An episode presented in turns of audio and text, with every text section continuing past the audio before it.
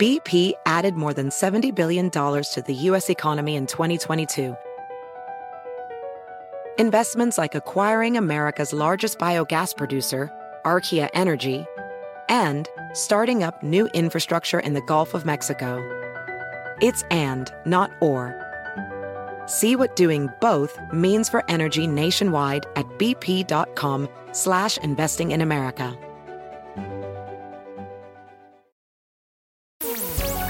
Hola, bienvenidos. Estas son las noticias del día en NTN 24.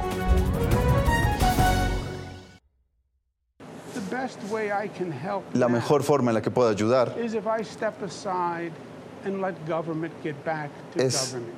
si se diese un paso al costado y dejo que el gobierno vuelva a ser gobierno. Lo haría por ustedes, haciendo lo correcto. De esta manera, el gobernador de Nueva York, Andrew Cuomo, renunció a su cargo. Sale por la puerta de atrás en medio de las investigaciones por acoso sexual que pesan sobre él. La reacción a su dimisión se las presentamos desde su propio partido.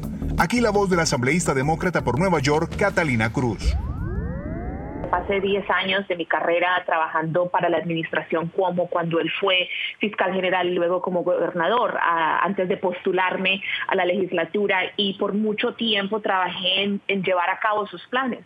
Pero eso no quita en ningún momento que al escuchar a las víctimas, al escuchar los reportes, al poder leer exactamente cuáles eran las alegaciones y las 74 mil piezas de evidencia que vimos eh, que la fiscal general había encontrado, daban fundamento a las acusaciones de, de muchas mujeres que trabajaron para la administración y por fuera de la administración sobre el comportamiento inaceptable y grotesco y cochino, vamos a decirle lo que es del gobernador. Eh, me siento contenta de que haya tomado el paso necesario para poner a la gente de Nueva York, al pueblo de Nueva York, eh, en frente a sus necesidades políticas.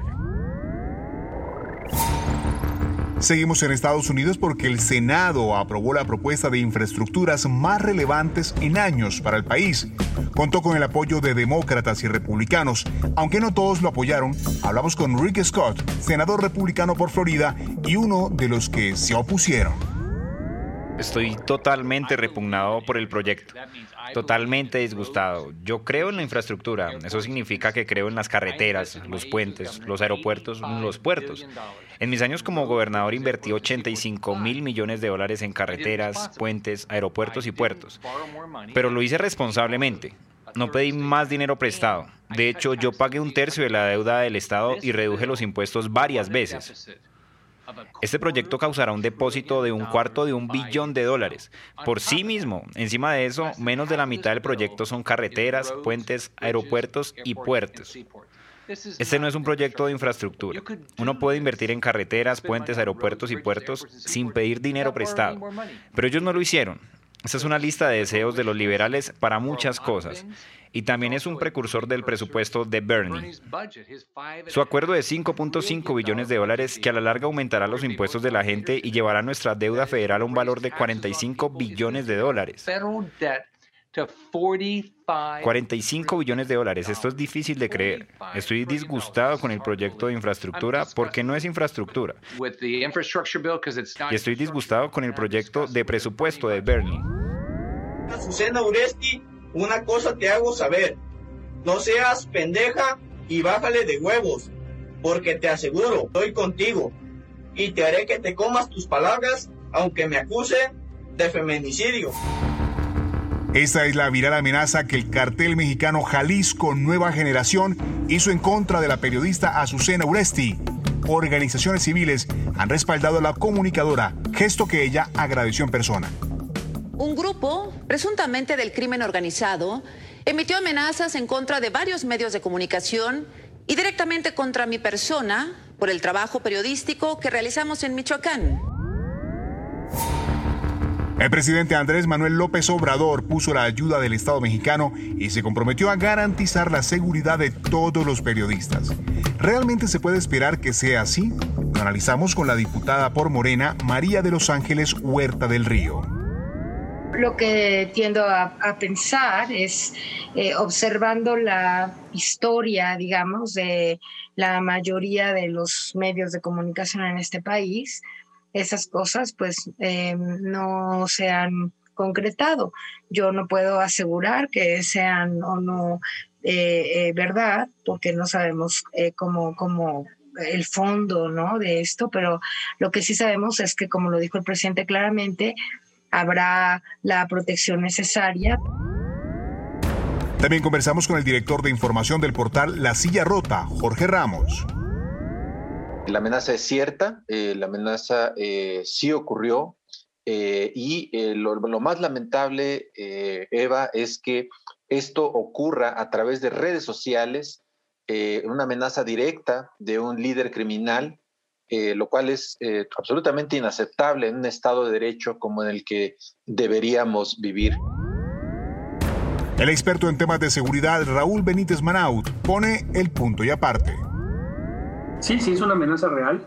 Los periodistas están amenazados, están acosados, asolados, eh, sobre todo aquellos periodistas que tienen la valentía de este, darle seguimiento a los actos criminales, que hacen este, periodismo de investigación, que van a los lugares donde hay alta incidencia de crimen organizado, pues estos periodistas están mucho más amenazados que otro tipo de periodistas pero es una verdadera amenaza del que se considera el cartel más poderoso de México, de su líder, Nemesio Ceguera, y el gobierno, este, como bien se ha señalado, eh, pues, tiene la obligación este, de tratar de capturar a los responsables de este tipo de amenazas.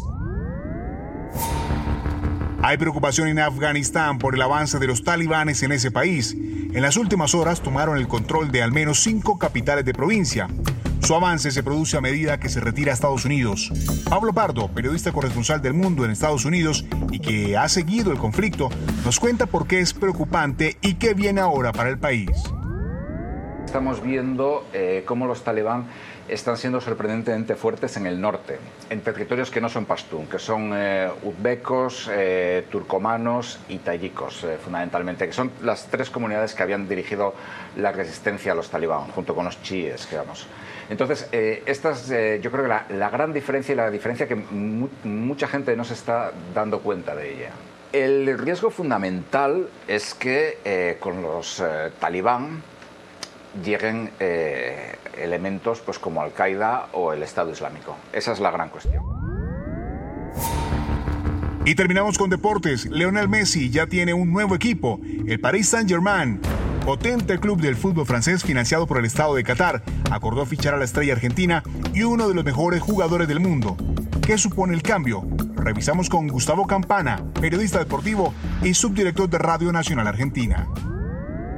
Inesperadamente el Paris Saint-Germain, que se fue armando en los últimos años, sin duda, eh, encuentra la frutilla del postre con Lionel Messi. Pero obviamente tiene la máxima figura local en Mbappé y después tiene un, cerco de estrellas que, terminan de armar ese, ese conjunto que estuvo ahí a las puertas de la Champions en la última y, que va por más la llegada, insisto, de Ramos, de Messi, en conjunción con lo que, con lo que ya tenía. Trata de, de un jugador que es uno de los pocos apellidos que en este momento es un nombre mucho más fuerte que cualquier marca, cosa que sucedió muy pocas veces en la historia del fútbol y del deporte mundial, por lo menos en la historia del deporte moderno, donde ponele que a partir de la década del 70 eh, lentamente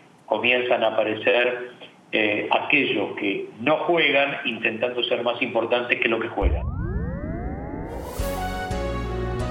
Si te gustó este podcast, puedes buscar más de nuestro contenido en nuestra página web www.ntn24.com. En NTN24 tenemos una red de corresponsales en las Américas que nos permite tener acceso de primera mano a toda la información y hacer análisis sobre los eventos más importantes de la región. Qué gusto estar con ustedes. Yo soy Hugo Vecino. En Twitter, arroba Hugo Vecino. En el podcast de NTN24 te informamos y te acompañamos. BP added more than $70 billion to the U.S. economy in 2022 by making investments from coast to coast. Investments like building charging hubs for fleets of electric buses in California and starting up new infrastructure in the Gulf of Mexico. It's and, not or. See what doing both means for energy nationwide at bp.com slash investing in America. I'm Chris Hahn, the Aggressive Progressive. Check out a new episode of the Aggressive Progressive podcast every Tuesday. You know, the election is heating up just as the year is winding down. Stick with me. I'll tell you the truth as I see it. Download the Aggressive Progressive on Pandora or wherever you get your podcasts.